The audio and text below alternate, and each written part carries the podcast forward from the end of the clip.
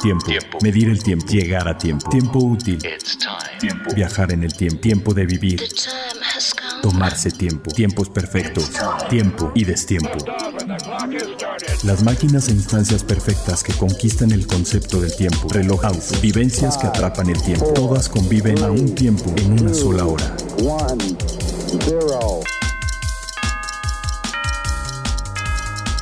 Hora local. Hora local. Hora local. Bienvenidos sean a este nuevo episodio de Hora Local, de su podcast preferido sobre alta relojería y sobre todo todas aquellas maquinitas que hacen tic-tac y en algunos casos no hacen tic-tac porque también hay cuarzos que sí nos gustan y pues venimos a platicar de todo eso. Yo soy Carlos Matamoros y pues les presento aquí a Toño Sempere, productor ejecutivo de todo este proyecto. No olvides también las maquinitas que hacen run run, que también es especial. Ah, no, bueno, cochecitos, por supuesto, que hacen run run y que hacen tic-tac. Un gusto amigos y por supuesto síganos calificando en las redes, síganos recomendando, como dice Carlos, con sus amigos y con sus enemigos si no les gusta el podcast. Sí, si no les gusta, recomiéndenos con sus enemigos, no hay que bronca. sufran, de veras. Exacto, sí, sí, háganlo sufrir.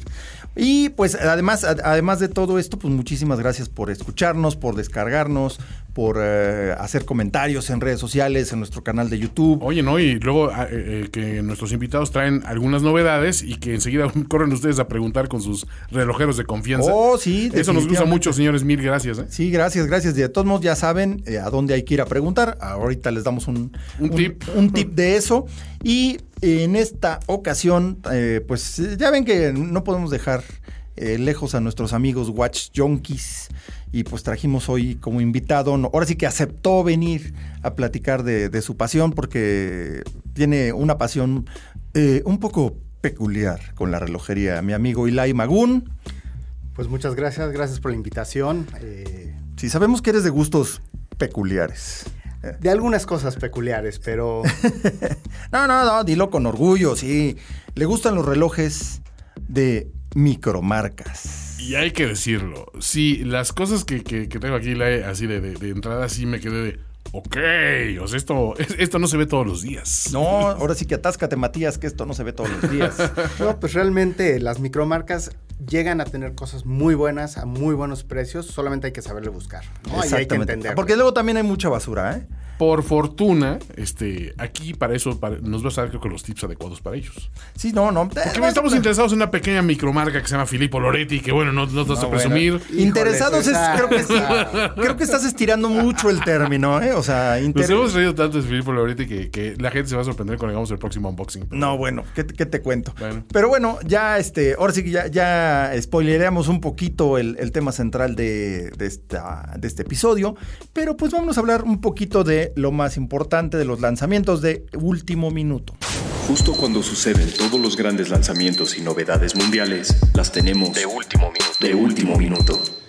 Ay, pues aquí, eh, pues ahora sí que una de las, eh, de las marcas más extrañas y más interesantes, de hecho, técnicamente es una micromarca eh, por el alcance que tiene, pero ya en un nivel ligas mayores, que es Urwerk o Urwerk, como le dicen este, en su traducción en inglés, pero pues eh, se supone que es, es Urwerk o Urwerk. El caso es que eh, esta marca, pues es relativamente joven, tiene a lo mucho unos 15 años, 20 años más o menos, eh, pero encontraron una forma completamente distinta de marcar la hora por medio de un sistema como de carrusel y satélites que tienen, dividen las 12 horas en tres satélites que tiene cuatro cada una y van intercalados. Entonces, eh, esta forma tan extraña de marcar la hora fue el sello de, de Urwerk y de hecho uno de sus primeros relojes eh, fue el Opus 5 de Harry Winston bajo la batuta de Max Busser. Y bueno, estos creadores que son Martin Frey o Martin Frey, como se pronuncia en alemán, y eh, Félix Baumgartner, no el que se aventó desde el espacio, es un homónimo, pero bueno, Félix, Baumgartner y eh, Martin Frey son los creadores de esta marca de Urwerk. Pues acaban de lanzar un reloj basado en uno de sus calibres anteriores, en el calibre más extraño que han hecho, porque todo es manufactura, todos son eh, relojes completamente originales. Hicieron eh, un, hace tiempo hicieron uno que, que se llamaba Cobra Concept o el CC, que tenía una indicación de minutos horas saltantes y los minutos era como una línea continua que eh, lo indicaba a base de un barril que giraba. En este caso, este barril es, en el, caso del nuevo Urwerk URC111TT, TT quiere decir eh, two-tone, es eh, acero inoxidable y eh, acabado PVD negro. Entonces, esta combinación en la caja, pues de por sí las cajas de Urwerk son todo menos genéricas, todo menos normales, ¿no? Son muy extrañas. Entonces, este cilindro que está, digamos, al borde, como en un reloj normal donde irían las seis, ahí tiene ese cilindro y por medio de una, de una línea que va creciendo y va subiendo, va marcando los minutos y el sistema es retrógrado, o sea, al llegar al 60 se regresa inmediatamente a cero, pero es tan rápido que parece que es un movimiento continuo. O sea, es un reloj verdaderamente especial y del lado izquierdo tiene el indicador de horas saltantes. El resultado es como una especie de tablero de una nave de ciencia ficción que realmente la, apariencia de todos los Uber es como de ciencia ficción. Entonces es un reloj bien interesante. Esta, eh, además fue la pues la primera versión a partir del Cobra Concept, del CC, y de verdad vale mucho la pena echarle un ojito. Es el URC111TT. Ahí lo tenemos ya en nuestra eh, página de Instagram, nuestra cuenta de Instagram, que es hora-local, arroba hora-local. Ahí pueden ver el Urwerk URC111TT y ahí un poco más de especificaciones. También eh, nuestro amigo Ramón González, que lo tendremos en un episodio eh, próximo pues eh, como cabeza de Grupo Raconli, pues también lanzó el reloj conmemorativo del Rally Maya, que es un evento eh, rally de regularidades para autos clásicos, que de verdad es bien especial porque aparte que van a, algunos de los paisajes más bellos de México, ahí en la península de Yucatán, eh, pues imagínense, coches sin aire acondicionado, clásicos, diseñados para otras épocas, sometidos al infernal calor de por allá. Digo, es hermoso, pero es infernal también. Es, para valientes. Es para valientes, aventársela con un Mercedes de los 60, de los 50. Y hay coches muy antiguos, muy interesantes, y la verdad, se rifan como los grandes. Ahora sigue como sus pilotos también, porque aventarte esas con un coche antiguo que se calienta, sin aire acondicionado, es de valientes en todos sentidos. Y la verdad, qué padre que hacen este tipo de eventos. Es creación de Benjamín de la Peña. Y pues Frank Müller es patrocinador desde hace ya eh, unos cuantos años eh, por iniciativa Ramón González, que también es un entusiasta de los autos clásicos y participa año con año. Este año también va a llevar su Jaguar E-Type con una decoración especial, que siempre se avienta unas decoraciones increíbles para, para su Jaguar, para este evento en particular. Y de hecho, una de esas decoraciones, me parece que fue la del año pasado, era con el, con el concepto del Crazy Hours, con las horas, los, los numerales así todos eh, exagerados, que son como la rúbrica de Frank Mueller en las carátulas. Pues ahora sacaron una versión, bueno, tres versiones del nuevo reloj Vanguard, de la caja Vanguard de titanio, pero con el mecanismo del Crazy Hours, que solamente se conseguía en la colección más clásica. Entonces, eh, pues cambiaron también la posición de, las horas y donde irían las 12 está en este caso el 8, que el 8 va reemplazado por una aplicación metálica del, eh, del emblema del Rally Maya, que es una serpiente emplumada pero en forma de 8. Entonces, eh, y ya ven que el, chiste del Crazy Hours es que están, en, están como eh, desfasadas las horas. Entonces están en diferentes posiciones y el reloj es, una, es un horas saltantes. Entonces, a la hora que terminas la hora completa, al, llegar al 59 y cambiar al 60, al minuto 60, la aguja brinca a otra posición, a cuatro, horas hacia adelante, y ahí eh, marca la siguiente hora, ahí se puede, se puede ver. Entonces es un reloj muy particular y muy, muy, muy, muy bonito. Son 60 piezas son 25, eh, me parece que son 25 en acero, 25 en titanio y 10 de dama. 10 relojes de dama. De todos modos, esto es un, pequeño teaser porque tendremos a Ramón González platicándonos de esto en uno o dos episodios más, eh, aquí mismo en Hora Local. Ya ven que es también un, buen amigo y le encanta venir aquí a la platicada eh, para ustedes. Y pues también creo que es momento de irnos a tiempo. Lo último, lo, más, reciente, lo, tenemos, a tiempo. A tiempo. Pues por desgracia, eh, lo último, lo más reciente, eh, pues no nos tiene muy a tiempo porque realmente este bicho salido de China, eh, aunque dicen que realmente no va a durar mucho porque está hecho en China, pero realmente ya no es así la cosa. La cuestión es que el famoso coronavirus nos está, eh, pues básicamente nos está fragmentando la progenitora a toda la industria, bueno, a todas las industrias en todos aspectos, porque empieza, a, ya se convirtió, ya se declaró pandemia a nivel global. Ya Italia cerró fronteras, Noruega cerró fronteras, Suiza está a nada de hacerlo. Uruguay acaba de hacerlo también. Uruguay también. Y aquí no pasa nada, aquí ya hasta nos dicen que nos sigamos abrazando, que no pasa nada. Y que caiga el turismo de fuera, ¿no? Sí, que... Ay, no, de veras, dices, bueno. Qué pena con las visitas, pero... Qué pena con las visitas, exactamente, pero bueno. Entonces, eh, pues entre las, las novedades, ya ven que en un episodio anterior, que les recomiendo mucho que escuchen, me parece que es el 33, donde estuvimos Carlos Alonso y eh, Rolao platicando acerca de todo este tema. Y por desgracia, pues le atinamos a varias cosas, ¿no? Se canceló Watches and Wonders, se canceló Basel, Basel World.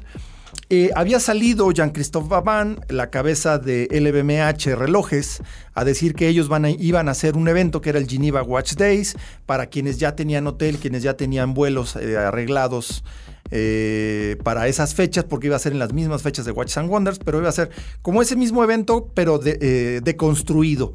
iban a ser pequeños eventos de poca gente en diferentes hoteles, más o menos en la misma zona y bajo los mismos días. El problema es que la restricción suiza era un evento máximo de mil personas. Por eso cancelaron los otros.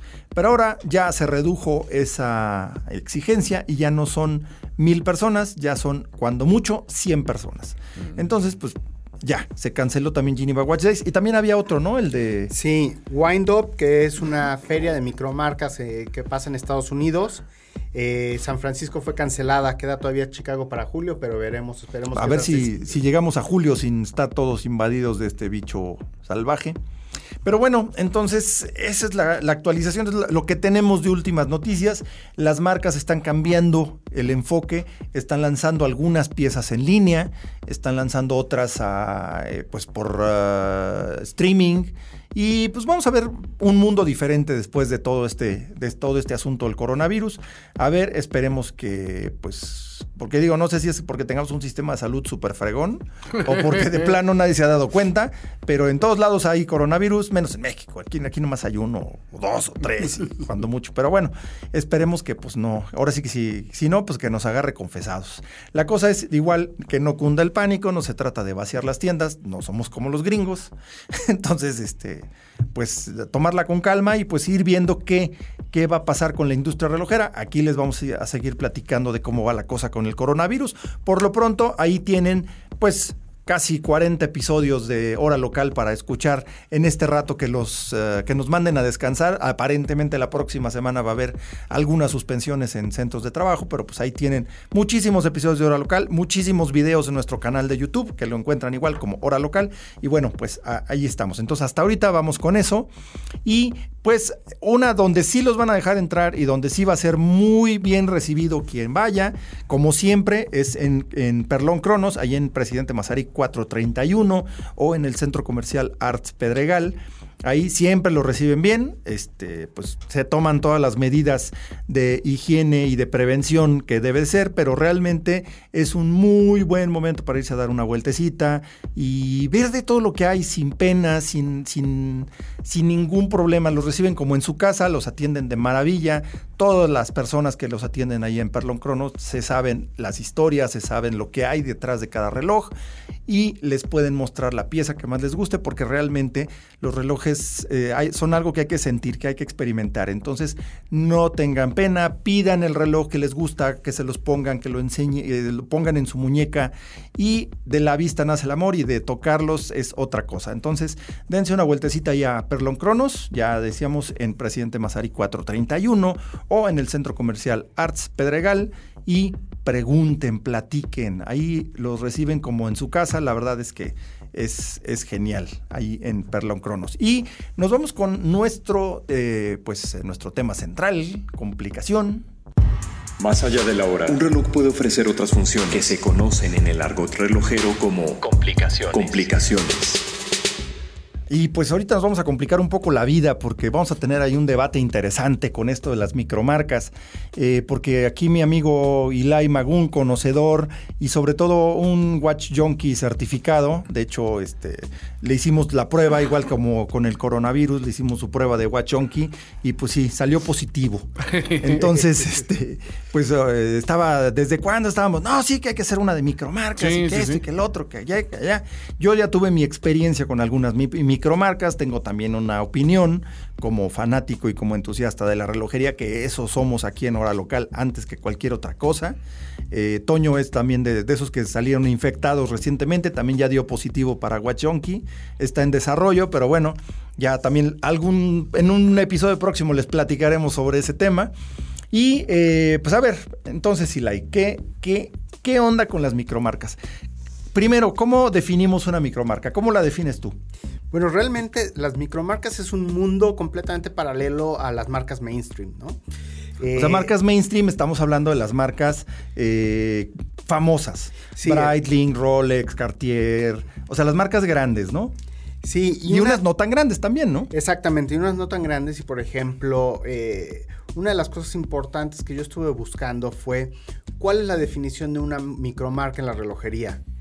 Y para sorpresa, eh, realmente con unos debates que estuve en algunos foros, marcas como... Creo que en internet casi no hay gente que le guste eso, Sí, claro, claro. Casi no. De, foros y debates, no, no, no. No, y de tuitazos. Aquí Toño le sabe un poco eso. De veras, no dejen de seguir a arroba finísima persona en Twitter si quieren morirse de risa pura peladez, hombre. Pura peladez, pero de verdad no saben qué divertido. No es por hacerle publicidad nomás a Toño, pero es que de verdad sí se avienta unos tuitazos. Sí, nos entretenemos. De wow. O sea, esa es, esa es una mención aparte. Pero bueno, te digo, como en internet casi no hay gente como Toño que les encanta debatir y discutir cosas y, aventar argumentos y demás, también me confieso culpable. Yo sí intento poner argumentos por delante. No, no, pero, no. Pero sí hay muchos. Este, no, no, yo sé que pones argumentos, por eso es divertido. Que, te tiran ahí este, carrilla nada más por tirar, ¿no? Exacto. No, y hay, hay de todo. Solamente los deja seguir. Exacto, los deja que se ahorquen solitos con la propia soga de su ilógica, ¿no? Así que, ah, solito. Sí, pero el chiste es darles el último empujoncito, ¿no? Así ándale. Patear el, taburete. Sí, exacto. Y bueno, entonces, pero, investigando en foros. Regresando a esto, eh, pues, ¿qué hace una, una micromarca de relojería, una micromarca, no? Y la primera cosa que, eh, que todos lo sabemos y que todos te imaginas es tiene que ser una compañía pequeña, ¿no? Menos de cinco personas, cinco personas más o menos. Órale. Sí, es algo muy pequeño. Pero, o sea, ¿estás hablando a, nivel nada más la, manufactura del, reloj? ¿o no, la compañía. Toda, la compañía. Toda la empresa, o sea, el marketing, distribución, todo. Exactamente, porque la siguiente cosa que te dice es no tienen tienda física. Ajá. No, van a vender a través de internet y si ya son un poco más grandes y un poco más conocidos, en alguna tienda concept store que venden diferentes cosas, van a empezar a venderlos, ¿no? Pero por ejemplo, aquí hay un tema. Tenemos a Sin. Sin no tiene tiendas físicas. No, no tiene tiendas físicas, pero ah. la siguiente es una que, eh, que yo estuve debatiendo mucho y que es la que realmente define porque muchas marcas que podemos pensar que son micromarcas no son consideradas en el mundo de la micromarca como micromarca. Y es, no tienen producción propia, no generan sus propios calibres. Ah, no, bueno, eso, es que eso, eh, eso, sí es como una constante en micromarcas, ¿no? Porque realmente la única forma que te puedes aventar a hacerte tu propia marca de relojes si no tienes que producir todo, porque hacer maquinaria para crear, primero, crear un diseño de un calibre completamente original cuesta mucho dinero. Estamos hablando de cerca de 200 o 300 mil francos. El desarrollo del o más el desarrollo. O, Por eso, pero partiendo de ahí. Sí. O, sea, quieres que haga tic-tac, pártele de 200 para arriba, ¿no? Bolas. Que sea original. Pero igual, también, eh, como funciona la industria suiza, que lo hemos platicado varias veces, funciona como un tema de proveeduría. Así fue creada. Entonces, hay un tipo que hace manecillas, hay un tipo que hace cajas. Todavía funciona así. Entonces, las micromarcas aprovechan esa ventaja. Entonces, hacen su diseño original y va con el que produce cajas y hazme una caja así, así, así, de tal material, de tales especificaciones. Y el, el productor de únicamente cajas produce las cajas para micromarca. Luego, las manecillas vas, mira, tengo todo este catálogo de manecillas. Ah, mira, estas me gustan, esta me gusta para los minutos, esta para los segundos, y no tiene que ser un juego exacto, entonces vas como armando cosas, pero generalmente son de un catálogo amplio, pero limitado. O sea, y lo mismo pasa con los que hacen las carátulas y todos. Entonces, una, una micromarca, gracias a la tecnología actual, que la producción es más rápida y más barata, se, se ha creado este fenómeno de las micromarcas por la facilidad de obtener cosas distintas dentro de lo genérico, por así llamarle, ¿no? Sí, realmente. Entonces, con esto, pues, marcas como Google Force como... No, sí, Gruber Forsey es... Como Sin, como... O sea, podrías pensar, a ver, son baja producción, es, es un equipo muy pequeño, eh, pero realmente no... No, pero Gruber Forsey es un tema completamente diferente, o sea, hacen muy pocos relojes, pero los hacen casi completamente a, mano. por y supuesto. La idea detrás de Grubel Force es eh, recuperar la relojería tradicional. Correcto. En el sentido del precio no es un problema. A ver, mi pregunta entonces eh, es, ¿una micromarca puede ser alguien que le invierte muchísimo dinero? Nada más que en un grupo pequeño así de personas, o muy especializado, o gente que no le invierte muchísimo dinero, pero es una operación pequeña que le pone nada más mucha atención a lo que, sí, compra. Digamos que el tema que, lo que decía Eli, lo que diferencia a eh, Grubel Forsey de, de, una micromarca conocida como tal es que Grubel Forsey todo lo hace propio, o sea, los mecanismos, cajas, todo lo genera por ellos. ¿Y la micromarca no? No, la micromarca no. Por definición, la micromarca no, no crea pero, puede crear algo propio que dices es la parte distintiva. Exactamente. Hay quienes, por ejemplo, hacen módulos. cajas, hay quienes oh. crean sus carátulas. Eh, o sus manecillas, por ejemplo, ¿no? Hay micromarcas. Es que, parece mentira, pero de las cosas más difíciles de hacer son las manecillas. ¿eh? Sí, claro. ¿Ah, sí? sí? son muy difíciles de hacer. Porque lo que es no saber, yo hubiera pensado, ah, pues cuál es la bronca. No, no, no, porque eh, es un en todo caso, si son estampadas, es un estampado de muy alta precisión. Y debe ser de muy alta precisión porque es muy difícil darles acabado, porque son muy delicadas y muy mm, livianas. Es cierto. Entonces, si tienes que retrabajarlas aparte después del, del troquelado, por ejemplo, es muy costoso porque tienes que hacerlo con mucho cuidado, con equipo especial. O sea, es difícil hacer manecillas. Curiosamente, ese es uno de los puntos flacos de la, relojería de micromarcas porque te encuentras, eh, es más, le pasaba hasta Omega en los 70. Ok. O sea, tenían un calibre, el calibre, eh, el calibre ESA, los de los F300. Tú ves los F300, salvo los Speedsonic, los F300 normales, todos los relojes que salían de esa colección o de ese mecanismo tenían las mismas manecillas cajas grandes, cajas chicas. Entonces veías una carátula grande con manecillas cortitas, pero eran las únicas manecillas que se hacían para ese mecanismo. Entonces los ves que todos tenían las mismas manecillas, los, Omega F300 en los 70. Mismo caso. Es, el mismo caso. Entonces no había una gran variedad porque era un mecanismo muy particular y tenía calibres diferentes. O sea, los tamaños de donde se montan las manecillas eran distintos. No, y vámonos un poco más lejos. O sea, todos los Lemania 5100 comparten manecillas de diferentes marcas, ¿no? O sea, todos, todos tienen la manecilla del avión, llámese. Sí, porque así fue creado eso, claro.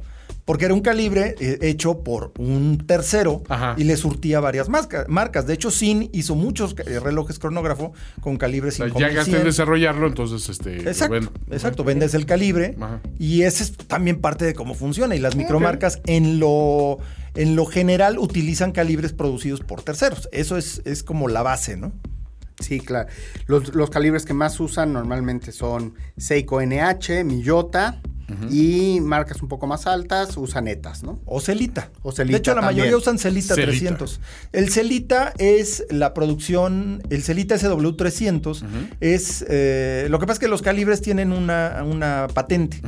Entonces, el, el famosísimo ETA 2894. Eh, es un que hizo Eternamatic, después se convirtió en ETA y es parte del grupo Swatch. El ETA 2894 es eh, salió de patente, o sea, terminó ya su vigencia de patente, entonces, cualquiera lo puede producir. Y el Celita SW300 es una versión del, del 28, ETA 28, 2824, 2894. No, 2824, perdón, no es 2894, es 2824.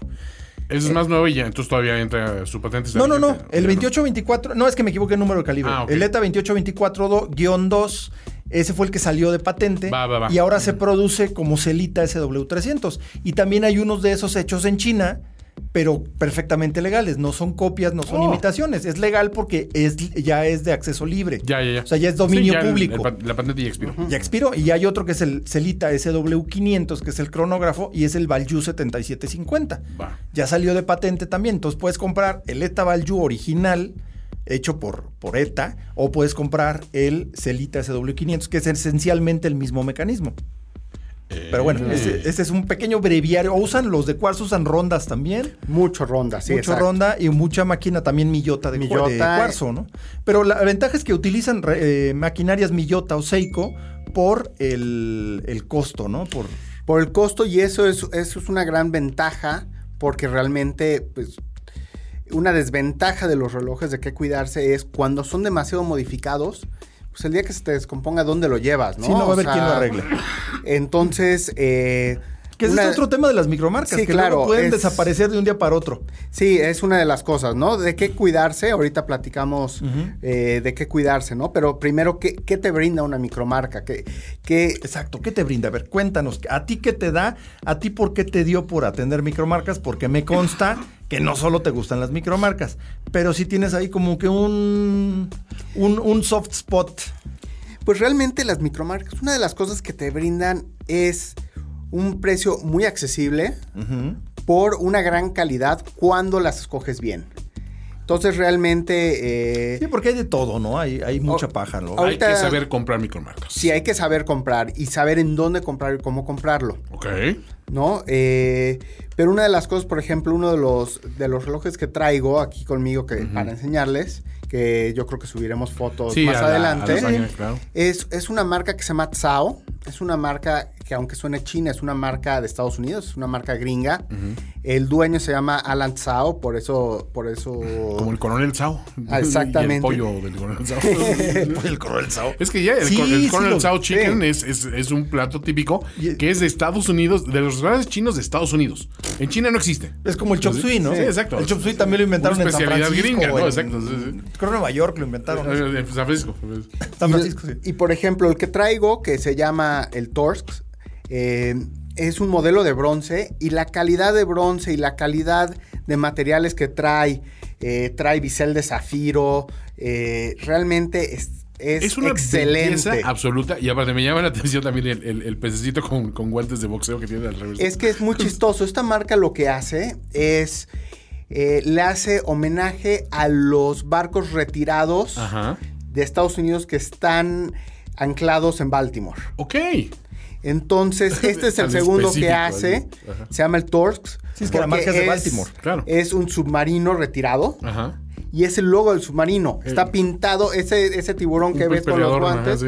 Es, está pintado en el submarino. El Fighting Shark. ¿No? Perdón, Acaban. pero este no es un tiburón, ¿eh? ¿No? Tiene toda la aleta dorsal, pero no Sí. tiene una nada más. No, este es, un, es como una barracuda. ¿Una barracuda es puede más ser? bien es como una barracuda, mira. Puede ser. Tiene cara de tiburón, Sí. pero no es un tiburón. A ver, está genial. Está genial el pescado ahí con sus. Pero es que guantes. la, la hechura completa es una cosa. Está bien bonito, ¿eh? Muy, la muy, verdad es que muy sí. Mira, yo no Llama soy fan, yo no soy fan de los de bronce, honestamente. ¿No? A mí. no, a mí no me gusta el concepto de Híjole, a mí bronce. me encanta. No, o sea, son esas cosas que yo, así, Es que exacto, es de lo que amas o odias. pudiendo tener Sí. una cosa de decoración en mi casa, así, y, y- y lo he visto en una casa modernista que tenían una escafandra de buceo así original, pero con... Con, Con o sea, pátina. sí, con pátina, no, no así pulimentada, así a que brille hermosa, no, que se siente el uso. ¿no? Claro. Esto Eso es sí. espectacular. No, y en, el- en cuestiones marinas se usa mucho el bronce porque el bronce no se oxida. Exacto. O se oxida distinto, Sí, pues, es pero no se corroe. No, exacto, no, no se cae a pedazos. como- como el acero. Y ¿no? una de las cosas fantásticas del bronce es que va agarrando su personalidad, ¿no? Claro. Se va añejando y va agarrando estos azules y estos rojos, rosas. Sí, no es, no es un color estático. digamos. Exacto, ¿no? Y además no hay dos iguales. Tú puedes tomar No, dos relojes de la misma producción que los uso en diferentes personas y van a envejecer diferente. Claro. Eso lo reconozco, eso es muy interesante. Está padrísimo. me Sí, encanta. No soy fan personalmente, No, pero no, es no muy fan, interesante. lo no, lo reconozco. es- No, es yo muy fan. Ahí sí, le- mis respetos. Eso está increíble. ¿no? Entonces son relojes que, que Tienen puedes onda. comparar con muchos relojes de bronce Ajá. mainstream, ¿no? Ya definimos que es mainstream, a un precio muy bajo. Eso es lo que te quiero preguntar. No, es que pasa el Panerai bronzo. Bueno, Eh, sí. hay- un modelo de Panerai que es el bronzo que no hay. Ajá. Este es casísimo. Hay golpes por conseguir un bronzo y te los venden a un sobreprecio muy, muy alto porque hay mucha demanda. y dices, pues es el mismo, nomás con caja de bronce. ¿no? Proporcionalmente a esto que estamos hablando. No, es- 20 veces el precio, 30 veces el precio. Por ahí. Por ahí. Por ahí o más. Qué cosa. Sí, No. ¿no? Entonces es... Esa es una cosa interesante de las micromarcas, definitivamente. Pero como dice Lai, hay que buscar entre la pajita a ver qué hay, qué Sí, encuentras. Sí, ¿no? hay que saberlo. Y otra de las cosas que te brindan es, es un gran servicio al cliente y una relación personal. O sea, yo, Mientras por dure. ejemplo... Mientras dure. Sí, mientras... En las- yo creo que en las buenas, ¿eh? Porque no todas tienen eso. ¿eh? Sí, tienes razón, pero cada vez es mejor. Pero en el caso de Tsao, por ejemplo, yo traigo una gran relación, no, no he tenido el gusto de conocerlo en persona, pero yo traigo una re- gran relación con Alan. Con el dueño. Nos plati- platicamos varias veces al mes, a la semana. Eso está muy padre. Esto es lo que estoy lanzando, esto es lo que voy a hacer. Fíjate que estoy pensando en este calibre para mi siguiente reloj. ¿Qué te parece? Entonces es una serie de cosas que realmente es difícil tener en una, en una marca, un input de, de tú como cliente a decir, oye, pues yo platiqué con él de qué calibre iba a tener el reloj que está saliendo hoy, ¿no? Sí, sí, sí. Sí, es, es- esa cercanía que puedes tener con la marca es, o sea, si eres apasionado de esto, yo honestamente no es de que sea apasionado, me está, me, me está volviendo el gusto por, pero sí entiendo que si esto es lo que te gusta, tener esa cercanía con la marca es algo invaluable. Claro. No, bueno, ahí ya creo que ya les he contado la vez de que diseñé yo una, Sí, ca- me una dijiste. Sí, carátula claro. Sí, sí. Para un, un reloj Azimuth cuando Azimuth era una micromarca, que ahora técnicamente sigue siendo micromarca porque no ha crecido mucho y hubo en una etapa de una gran creatividad y de repente se quedaron como estáticos. ¿no? Ok. Pero Azimuth era una marca muy interesante y con su distribuidor en México, eh, yo, o sea, tenían un mecanismo que camina hacia atrás. Ajá. Entonces, eh, me- me- mi amigo, que era el importador, estaba pensando en, oye, pues, ¿qué le hacemos a una edición para México? Digo, oye, ¿por qué no hacemos una carátula clásica como de reloj de bolsillo, pero en espejo? Completamente al revés. O sea, la marca, Swissmade, todas las impresiones están Está al revés, revés. los números están al revés. Como ambulancia. Ajá, Eh, ajá, exactamente. Y como el reloj camina hacia atrás y la corona está a las 9 en un reloj normal. Pero si tú ves ese reloj en un espejo, se ve Ajá. exactamente igual que un reloj normal. Ah. O sea, se ve como si no estuvieras viendo un espejo. Ya, ¿me ya, ya, exacto. O sea, porque se ve como en tu mano derecha con la corona este, a las 3 Invertida, y no a las sí, 9, sí, ¿no? exacto. Ah. De hecho, tiene la corona a las 3, pero las 3 están donde van Eh, las donde 9. van las nueve, claro. Entonces, es un reloj muy loco. Ok. Y eh, se hizo una edición limitada de 37 piezas y yo tengo es Una la, pieza número 5 Ok. porque yo diseñé esa carátula, ¿no? Digo, lo pagué, pero Claro, claro. Pero, pero este me dieron muy buen precio. Pero esto ya tiene 13 años o 14 ok, ya tiene años. Entonces, ese tema de las micromarcas es justo esa cercanía. Te digo, en este caso, yo platicaba con los dueños de la marca también y ahí sacamos la idea de esa, de esa carátula. Entonces, ¿no? definitivamente, ese nivel de servicio que puedes esperar de una micromarca, ahí sí es otro de los pluses. Ah, es más, ahorita que me acuerdo, ese reloj lo saqué en un video que tenemos en nuestro canal de YouTube de Hora Local, que es el de, claro. de formas locas de dar la hora. Ajá. Échenle ojito, es uno de los más vistos de, de Hora Local y está precisamente ese reloj que camina hacia atrás. Es el Azimuth Back in Time eh, con carátula en espejo. Chéquenle. Ese está muy padre, se van a entretener mucho con ese video. No dejen de verlo y no dejen de ver nuestros otros eh, videos ahí de, en, en el canal de YouTube. Hay uno sobre Piaget que es una piezota, el, el, P, no- el P910P, Ah, el automático. Está, está muy peleado ese video. No, bueno, y los de Parmigiani, que también ya pronto les tenemos una nueva sorpresa con nuestros amigos de Parmigiani. Eh, visitamos, ya les platiqué en, la- en una ocasión anterior, platica- eh, visitamos la manufactura y vamos a tener un video especial sobre la manufactura de Parmigiani Fleurier. Eso está muy bonito. Pero bueno, perdón, ya me interrumpí. Ya te interrumpí más bien. No, excelente. Y realmente, pues a ver, ¿de qué, de qué nos tenemos que cuidar de las micromarcas? Porque no, no todo es... Exacto. Mira, yo, yo tuve algunos relojes de micromarcas hace años y sí muy bonitos, aunque de repente veías acabados medio furrizones o luego eh, la anécdota que hay detrás, porque lo hemos hablado varias veces aquí, ¿no? Los relojes son historias.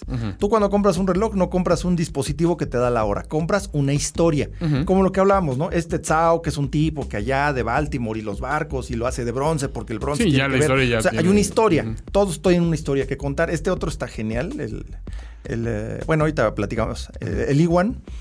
Y, eh, pero entonces, yo creo que hay veces que la, la anécdota detrás de la, de la invención de una marca como que se gasta rápido, ¿no? ese es un tema que luego... Yo creo que se gasta cuando no está bien hecha y lo que quiere decir cuando es mentira. A ver, Ándale, o cuando no hay sustento. Cuando no hay sustento o cuando es puro bullshit, porque de ahí hay una marca que es era puro cuento. A, ver, no, denme un ejemplo, así un ejemplo que yo entienda. a ver. Eh, por ejemplo, una de las cosas, y, podemos ligar perfecto a qué cuidarse, ¿no? Una, una de las marcas eh, y una de las cosas que, que cuidarse es, es cuidado con Kickstarter. Es una gran forma de hacerse de relojes micromarca, una gran forma, pero al mismo tiempo es eh, te pueden dar gato por liebre facilísimo. Es correr el puede no llegar el reloj, entonces eh, les, contaré un poquito mi experiencia en Kickstarter. A, mí me ha ido muy bien con relojes en Kickstarter y me ha ido muy mal.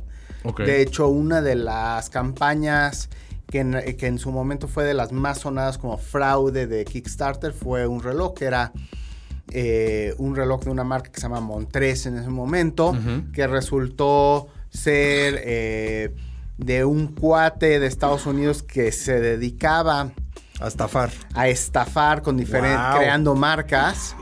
Y, pues realmente él te, brindaba un reloj suizo, regulador, con un diseño bastante bonito. Eh, y cuando llegó el momento para entregar esos relojes, no los entregaban, no los entregaban, no los de entregaban. plano no los entregaban. Yo, pues, hablando, una vez regresando, ¿no? Tienes el, contacto directo con él, yo hablaba muy buena onda con él y creo que al final mandó cinco o seis relojes. Uno de ellos fue el mío. Ok. O sea, tuviste suerte. Tuve suerte y es, fue un reloj que, que al mes llegó, era un calibre chino terrible. Eh, o sea, no era para nada lo que tú esperabas. Para nada y a los dos meses se descompuso, ¿no? Y no hay manera de arreglarlo. No, entonces, eh, realmente en Kickstarter, checa quién está vendiendo el reloj. Checa que no sea su primer campaña o si sí lo es, que tenga cierta experiencia atrás, que los medios lo estén cubriendo correctamente, ¿no? Ellos deben de mandarle relojes a a medios como Hora Local, como diferentes medios, normalmente se hacen en Estados Unidos porque realmente las micromarcas sí están muy concentradas en Estados Unidos, aunque hay micromarcas fuera de Estados Unidos. Pero eso también puede ser engañoso, ¿no? Porque he visto que algunos le mandan, por ejemplo, pues le mandan relojes a, al portal web de tal revista o de tal cosa. Eso que, pues van a recibir un reloj de, ah, pues el reloj está bonito. No lo van a ver desde el punto de vista del coleccionista relojero. No, pero, pero como lo local, si a, mí, o sea, si a mí Carlos me dice es un buen reloj, es un reloj interesante. Tiene una, eh, una pues, validez, opinión. Exactamente, ¿no? Confío en él, entonces, pues ya tengo un punto de vista. O, por ejemplo. si le llega Yuya y dice, ternuritos, me llegó este reloj, dices, eh, Yuya, te regalaron un reloj. Sí, claro. De la mención ya valió el dinero de. y muchas veces, y muchas veces hay canales que te dicen, a ver, yo estoy poniendo este reloj y a mí no me pagan, yo compré el reloj. Va, ok. ¿No? Normalmente no pasa cuando están desde antes. Como nosotros en hora local. Exactamente. eh, ese Seiko que nos salió carísimo, man. Pero, pero sí, ese Montres fue un reloj que me fue muy mal, ¿no? Por otro lado, traigo eh, el E1. Ajá. ¿No? Ese es un reloj también de Estados Unidos. Ese reloj eh, lo hicieron eh, por un nadador que se llama Bradley Snyder. Es un nadador que se quedó ciego en Afganistán en la guerra. Eh, Ay, sí, casi nunca hay guerra por allá. Sí, claro. Qué raro. y lo que es este reloj es un reloj bien interesante. Es un reloj que no tiene eh, cristal. Ajá. ¿No? La carátula está expuesta. Y la hora es, son un par de balines que puedes tocar y de esa manera eh, se hace un reloj para ciegos. Sí, puedes ver, puedes saber la hora en la oscuridad porque no necesitas verlo. Claro. O sea, digo, en caso de. Porque digo. Es nada más tocando, sabes dónde está uno y otro. Y ahorita, ahorita ya me lo enseñaron así en, funcionamiento. Tú puedes mover esos balines a, donde sea y van a regresar a la hora correcta. No, de hecho, aquí en aquí al aire estoy comprometiendo a Eli que me lo preste para hacer la segunda parte de las formas locas de dar la hora. Uh, por supuesto. Este, este es, exactamente el tipo de concepto que hay detrás de ese video. Échenle un ojo, de verdad.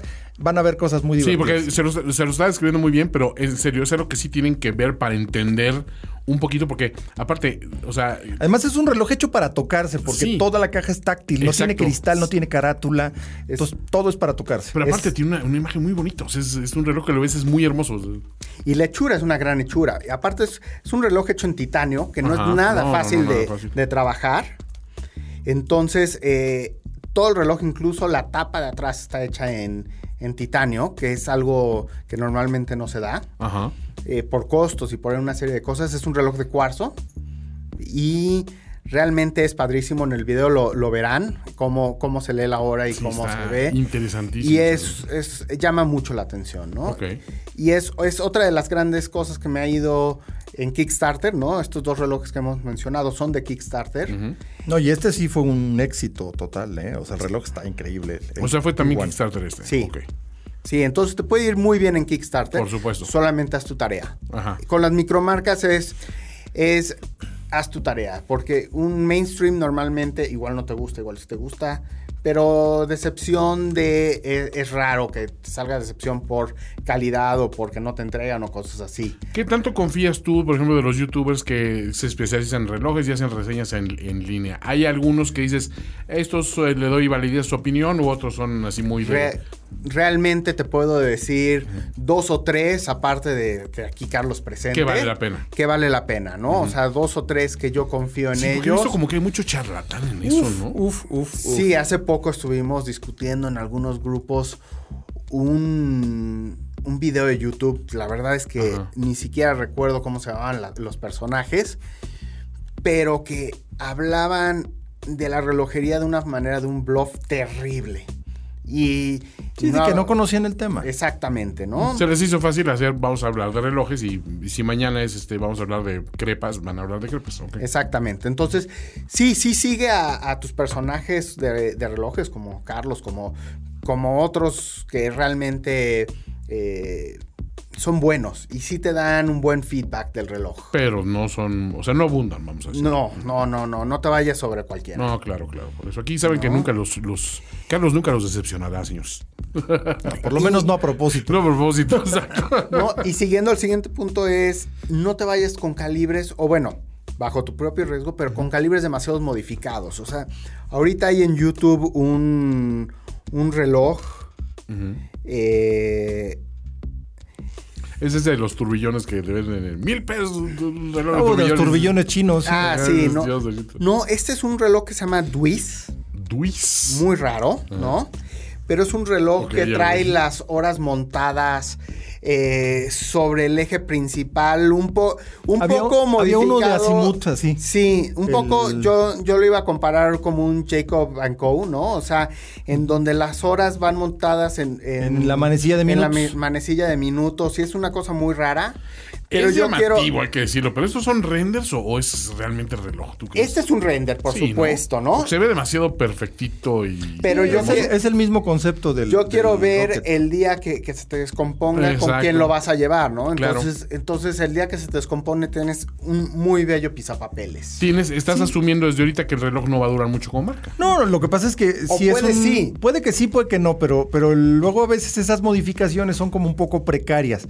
Precisamente como no hay muchos recursos, no los prueban a, a- Exactamente. a destrucción como le hacen las grandes marcas, que esa es una de las diferencias importantes entre una gran marca, es hacerle pruebas de durabilidad, de, o sea, lo que se llama una prueba de destrucción. Ajá. De hacerle hasta donde de plano ya falló el reloj, qué tanto aguantó, ¿no? Va, va, va. Entonces, esa es una parte importante del desarrollo. De hecho, en los coches es lo mismo, porque no es lo mismo hacer pruebas para un coche como el Golf o para un coche como el Bugatti Veyron. Claro. Pero, por ejemplo, los Bugatti son probados como si fueran un Golf, como si fueran a producir 7 Oh, ya, millones, ya, ya. prueban un coche que van a producir 500. Entonces, por eso son perfectos y por eso son tan caros, porque el desarrollo es carísimo, No es pero si lo, si lo diluyes en varios millones de coches producidos, no hay bronca. Pero si lo haces para nada más producir 400 coches, por eso pasó aquello del 458 Italia de Ferrari, Ah, que claro. se quemaba Sí, sí, sí. porque te- había un pegamento que tenía un excedente y en determinadas condiciones en tránsito se sobrecalentaba y se quemaba. ¿Por qué? Porque eso no se dieron cuenta en pruebas. Entonces, con los relojes es lo mismo. Cuando hacen ese tipo de modificaciones o calibres propios, tienen que eh, hacer una prueba exhaustiva de cómo funciona el reloj para asegurar una durabilidad.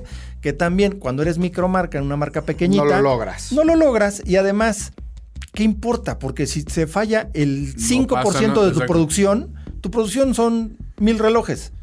O sea, que te fallen este, 50 relojes no es No mucho. pasó nada. Puedes darle servicio. El problema es cuando produces muchos. Por eso, una recomendación que yo añadiría a las de Ilai, que te fueras cuando haya calibres Miyota o calibres Seiko, vete por esos. Ah, sí. Porque esos calibres no fallan.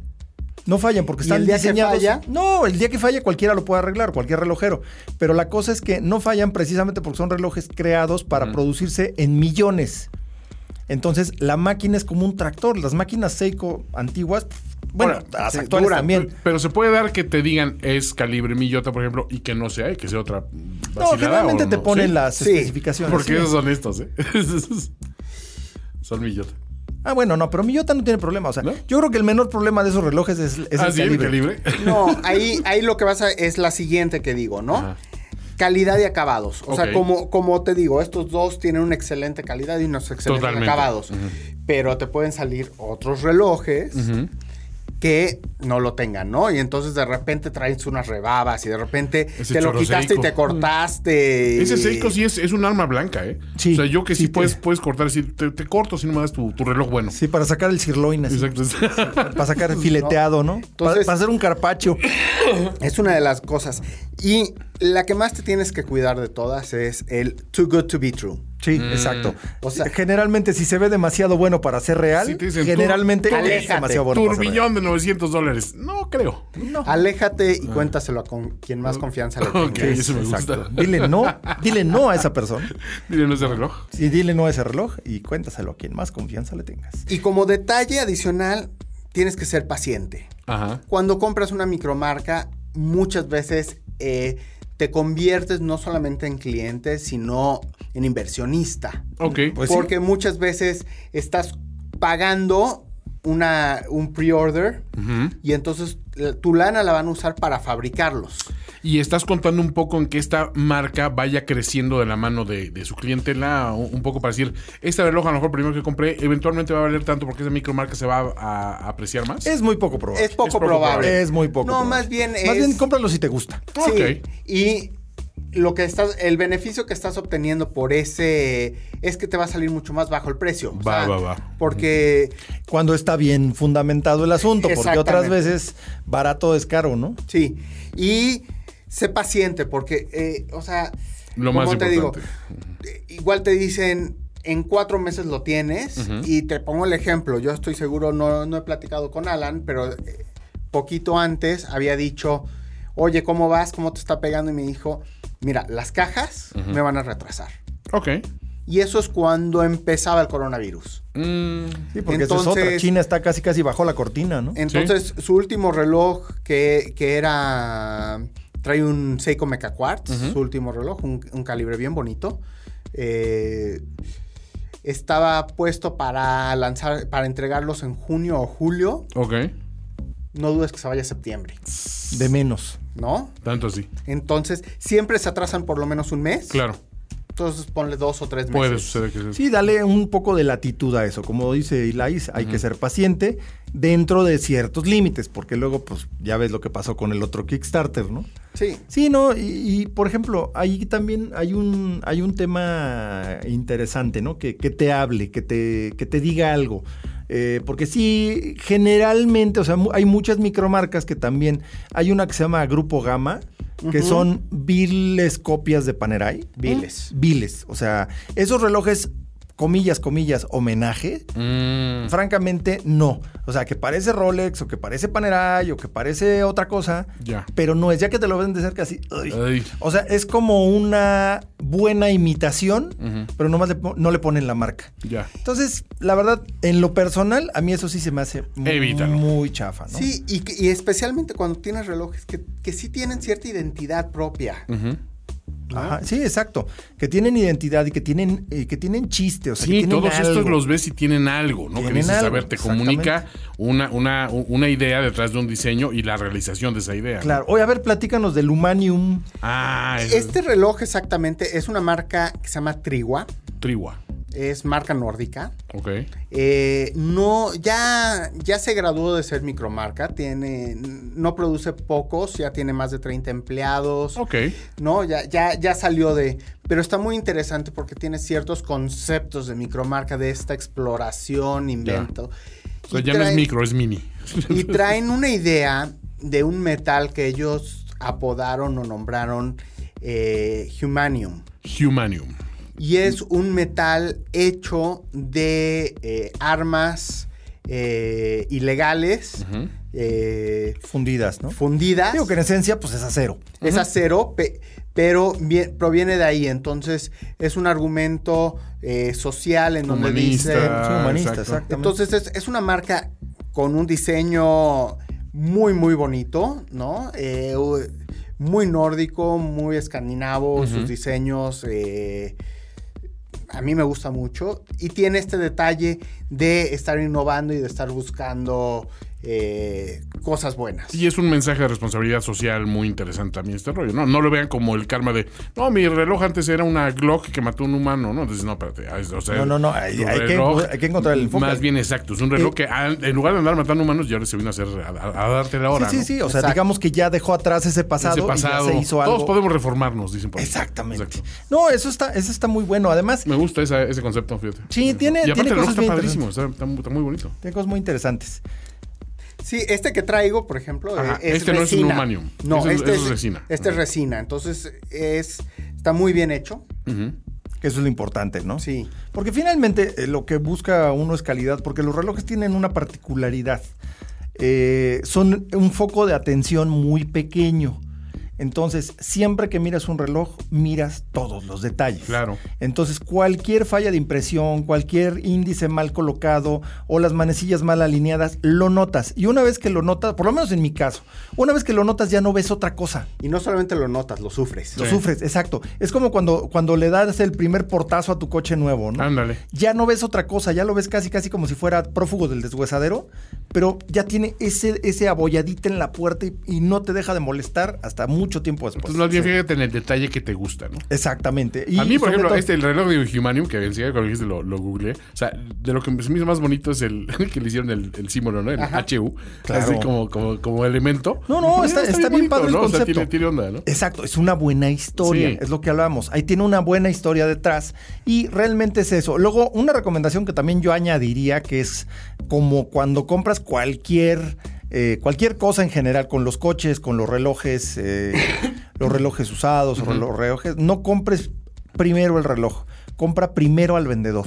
Claro. Ah. Eso es lo más importante. Y justo en ese sentido, compra al vendedor. Si vas a, a buscar un reloj eh, de, de medio uso o seminuevo, pues dense una vueltecita ahí a Perlon Cronos. Esta sí, nada más en Presidente Mazarik. En, Exclusivo. En, Presidente Mazarik 431, 31, que es el rincón de ocasión de Perlon Cronos. Ahí hay, como siempre les llamamos, relojes previ- previamente amados por alguien más. Eh, pero encuentras cosas bien interesantes, cosas este, ya modelos fuera de producción o modelos de otras colecciones o, o clásicos et- eh, eternos o clásicos este, sin, ah, sin- atemporales. Y lo más importante, no vas a llegar a comprar un reloj que quién sabe quién te está vendiendo y quién sabe qué lo tenían. Ellos ya lo probaron y todo, y esta garantía te da. No, no, les dan servicio. O sea, todos los relojes que tú ves en la vitrina de, ya de están ocasión, serviciados.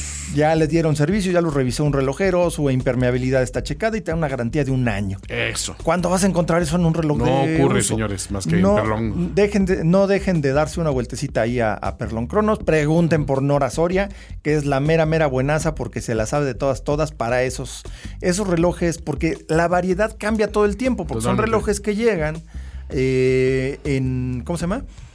Eh, como anticipo o se los toman a cuenta de comprar un- un, modelo diferente, ¿no? Ajá. Eh, hay veces más caros, hay veces diferentes, hay veces... eh, hay de todo. Entonces es una variedad que cambia prácticamente cada semana o cada 15 días Y pues estén dando sus vueltas, pregunten por Nora, por Nora y Nora les explicará qué hay de nuevo y qué cosas hay en esa vitrina, que la verdad es de mis lugares favoritos. Cada vez que voy a Perlón, yo sí me echo mi vuelta a ver, así como el, el window shopping, ¿no? que luego no se cae en Windows Shopping, pero bueno, ese es otro tema. Entonces, pero bueno, seguimos, perdón, con el... Y sumando a eso solamente, el último contra es, realmente ninguno de estos relojes te los vas a poder poner antes.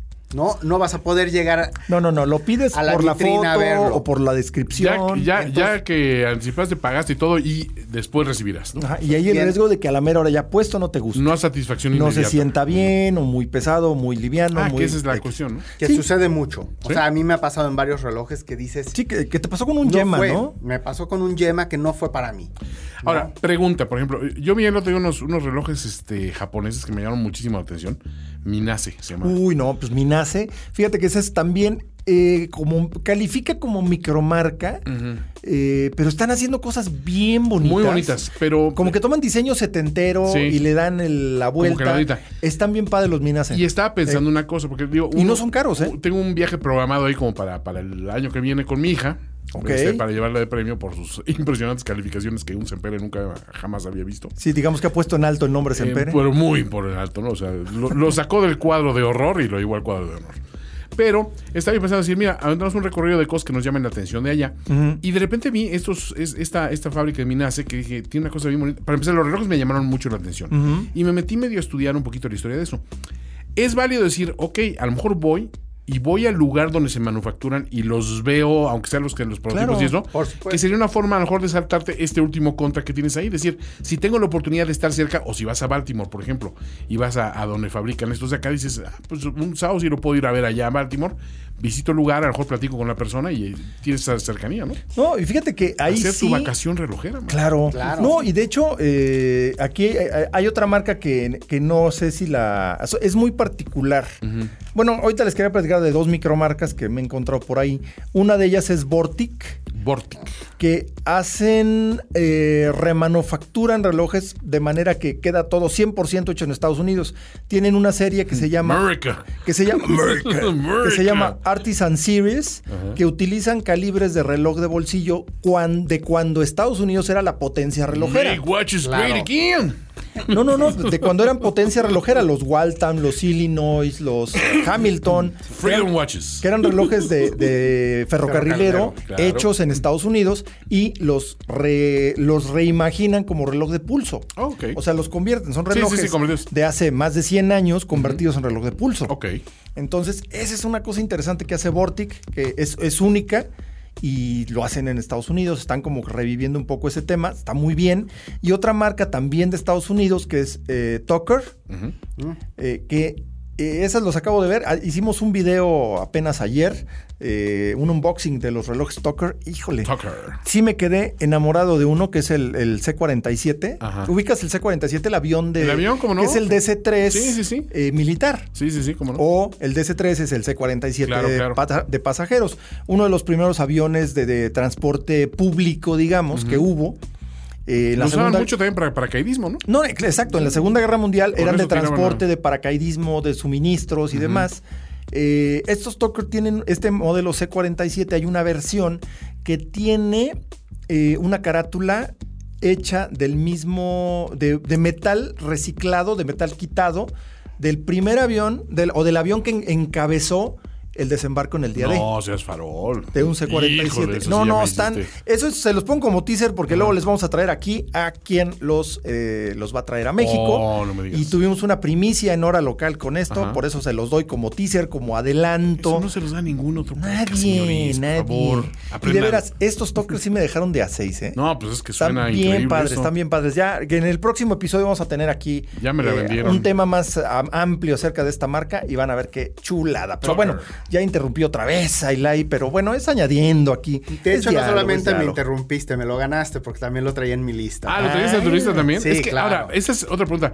Me imagino que debe haber como una comunidad de, micro... No, no, claro. Eh, micro relojeros fans. De hecho, Eli me invitó a un grupo de Facebook de micromarcas. ¿Qué tan competitivos son esos grupos a, nivel de, apps? yo tengo este, apps, yo tengo este otro, ¿no? Fíjate que esos grupos... Eh, suman todo lo que acabamos de decir, Ajá. porque aparte de lo competitivo están Las los dueños y los, fa- y los diseñadores, que muchas veces son los mismos. Ah, es que también están y involucrados. entonces sí, de sí, sí. repente te dicen, miren, esta es la carátula que estoy desarrollando, miren, esta es la Y caja. tienen un feedback inmediato Y- con la gente que el mercado meta. Exactamente. Eso no es común tampoco. No, O sea, O exactamente. sea, digo, digamos que el señor Porsche no saque de, ¿qué creen, señores? Sí, miren, no. miren esto. No, no, no, no, pues no. Oye, eso, eso está muy padre. Eso, eso me está gustando. Sí, Sí, es, es un tema interesante lo de las micromarcas. Yo sí, definitivamente coincido con todas las recomendaciones de Eli. Yo le entré un rato a las micromarcas y de repente sí como que me decepcionó muchas y dije, "Y, ya me pero han flojera". evolucionado. Han evolucionado. No, es que también la forma Para de producción, eh, digamos que maquinaria de más alta calidad está disponible a precios más accesibles. Entonces ya pueden hacer cosas propias muy interesantes, muy bien hechas, a un precio muy razonable, la verdad. Y por ejemplo, una marca que no tiene un precio, o sea, tan bajito, ¿no? Ya, ya, ya tiene precios de miles, Ajá. ¿no? Es una marca que se llama Oak and Oscar. Oaken Oscar. Es Uy. espectacular. eh, tienen, por ejemplo, a mí el que más me gusta es un reloj que se llama Sanford. Es un GMT. Eh, están hechos en San Francisco, producción limitada y por lo menos este voló en nada de tiempo. Ok. Bueno, si está hecho en San Francisco debe ser muy caro, nomás para pagar la renta. Nomás para pagar la renta del lugar. ¿no? No, en Chicago, perdón. Ah, en Chicago. Ah, ok. Bueno, también.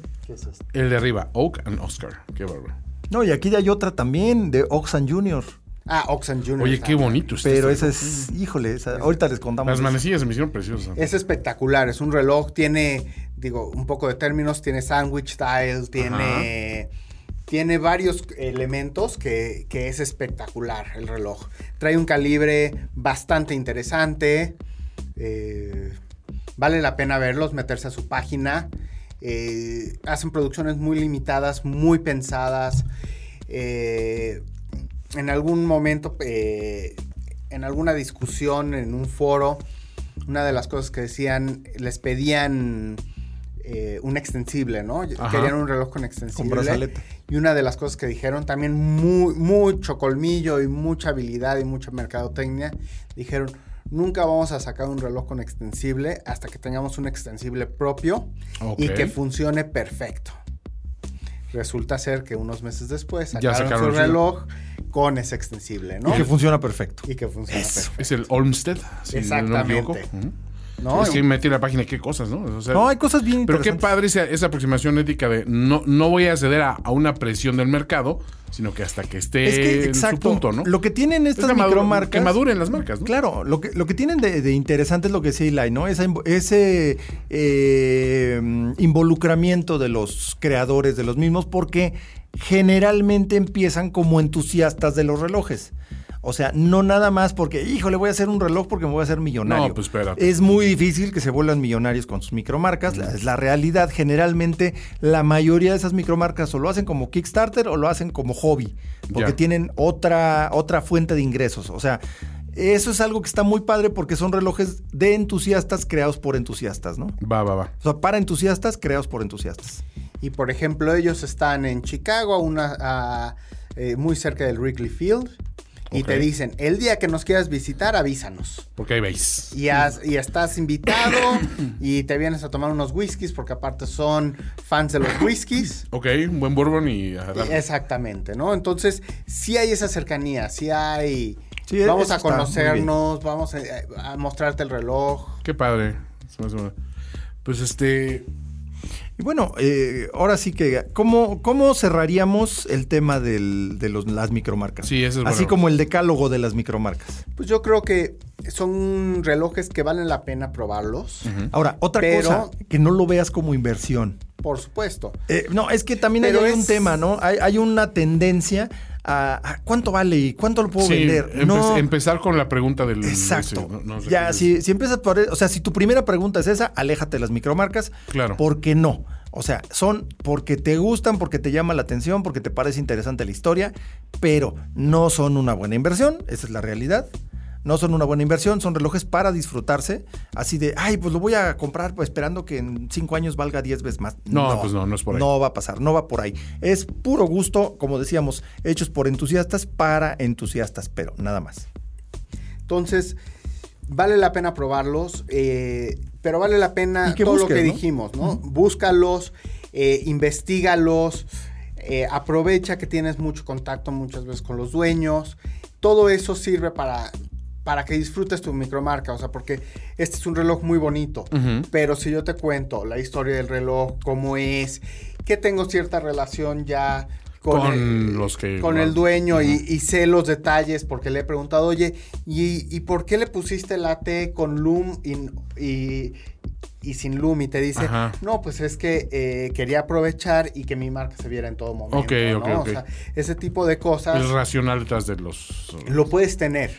Va que difícilmente lo vas a tener con un Rolex, con un Omega, con cualquier otra marca de mainstream, porque no vas a, no vas a llegar a esa persona que decidió hacerlo. Sí, no. Como pregunta, si tú te quieres aproximar a esto, eh, ¿alguna red social donde te Red social, eh, la mejor se llama League of Micro eh, Brands. League of Micro es un, Brands. Es un grupo en Facebook. Ok grupo de Facebook. Entonces, ese es un buen punto de partida para eh, irte informando de todo lo que hay, ¿no? Sí, es el, es el mejor que yo he encontrado. Hay otro que se llama Micro eh, Brand Watches, eh, que también son muy buenos pero creo que ahí estamos. Esos son los buenos. Pues bueno, pues una magnífica, magnífico repaso.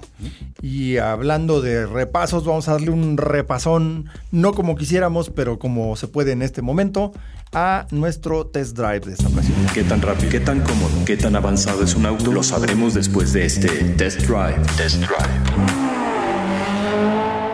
Ay, pues eh, en esta ocasión vamos a platicar de, pues digamos que la versión más extrema de, eh, del, como le quieran llamar, es el mejor deportivo del mundo, que es el Porsche 911, ahora en su generación 992.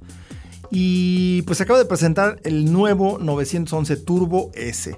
Acuérdense que en Porsche todo lo que lleva una S al final es todavía más perrón. En este caso, el 911 Turbo, pues era, es, un coche que nació a mediados de los años 70, que, con el código 930, código interno, que fue una eh, añadirle un turbocargador a el, al motor clásico de 6 cilindros Boxer y el resultado fue un verdadero monstruo, ¿no? Decían que era el, el Widowmaker, el famoso 930 o el 911 Turbo porque los turbos de esa época eran, eran muy grandes y funcionaban básicamente como un switch. No eran una entrega progresiva de potencia. Nada, nada, nada, nada. ¿Pisabas?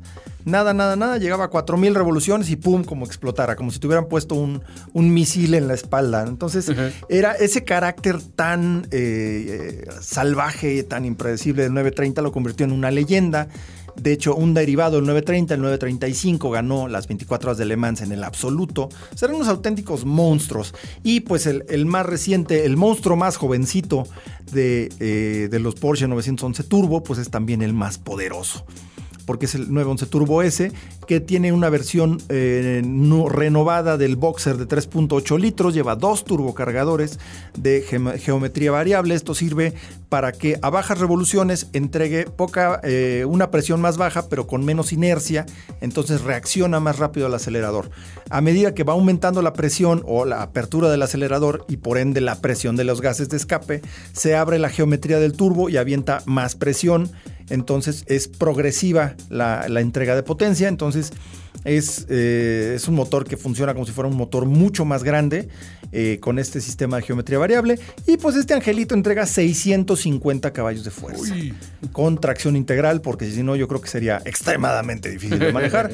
Porque en realidad lo increíble es esto que son, son monstruos como muy dóciles toda la tecnología de Porsche y tantos años que tienen de desarrollo, eh, pues ahora sí que trabajando en contra de la física, que es teniendo el motor atrás del eje trasero, que no es precisamente la ubicación más práctica para una cosa así, pero a base de puros trancazos de ingeniería, Porsche logró domar esta eh, aparentemente desventaja técnica y lo ha convertido en una ventaja y por eso el 911 es una referencia. Entonces, 650 caballos, una transmisión eh, semiautomática de doble embrague con 8 velocidades específicamente desarrollada para el turbo. Y pues este muñeco les lleva de 0 a 100 kilómetros por hora si tienen los los suficientes arrestos para plantar el pie hasta el fondo durante unos 2.7 segundos se alcanzan los 100 kilómetros por hora en ese tiempo. 2.7 segundos. Dios. O sea, es dos décimas más rápido que el modelo anterior. O sea, es una cosa salvaje. La velocidad, pues la velocidad tope no aumentó mucho, pero pues como no, Porsche no se, no se mete en la, regla esta que limita los coches alemanes a 250 kilómetros por hora, Porsche no le podía importar menos.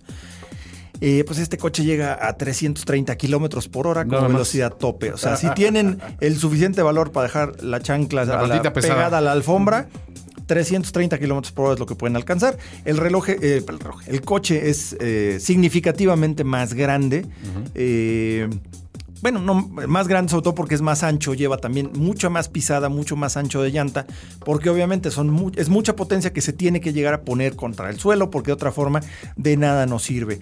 También, eh, pues todos los sistemas eh, activos y de seguridad pasiva y seguridad activa, como el Porsche Active Suspension Management, que monitorea en tiempo real las condiciones del camino, dependiendo del modo de conducción, del estilo de conducción, en qué ángulo traigas el volante, qué tanta, qué tanta presión traigas en el acelerador, y así el coche reacciona en, en tiempo real en caso de una pérdida de control, en caso de que te estés pasando de talento te estés, ahora sí estás yendo más allá del talento que tienes y pues el coche francamente te ayuda y te permite mantener todo bajo control.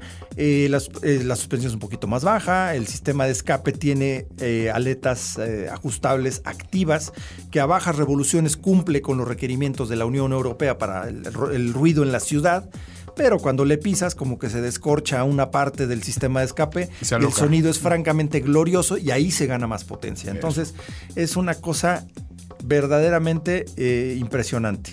Impresionante el 911 Turbo S. Eh, pues es una referencia, es parte de la historia y también ahí les vamos a poner algunas fotos en nuestra página de Instagram, nuestra cuenta de Instagram, arroba hora-local. Y pues creo que ya es todo por, por eh, este episodio de Hora Local. Muchísimas gracias a todos los que nos escuchan, que nos descargan, que nos comentan, nos califíquenos en, eh, en, toda la, en, cualquiera, en cualquiera que sea el medio que usen para escuchar este podcast de Hora Local. Califíquenos, me, mándenos saludos, eh, háganos sus preguntas y eh, pues eh, ante todo, pues muchas gracias y nos escuchamos a la próxima. Les recuerdo rápido, perdón, las, las redes sociales en, en Instagram y en Twitter es arroba hora-local. En Facebook nos encuentran como Hora Local MX y en YouTube nos encuentran como Hora Local. Yo soy Carlos Matamoros, esto es Hora Local. Gracias Ilai, gracias por tu tiempo, por acompañarnos y hablar de este universo de las micromarcas. Gracias por la invitación, gracias a los dos. Ya sabes que aquí es tu casa. Gracias Toño y pues nos escuchamos a la próxima. Esto fue Hora Local, el podcast de la maquinaria perfecta. Nos escuchamos en el próximo programa. Conducción y concepto, Carlos Matamoros. Productor ejecutivo, Antonio Semperi. Voz en o, Arturo Jara. Hora Local es una producción de finísimos.com.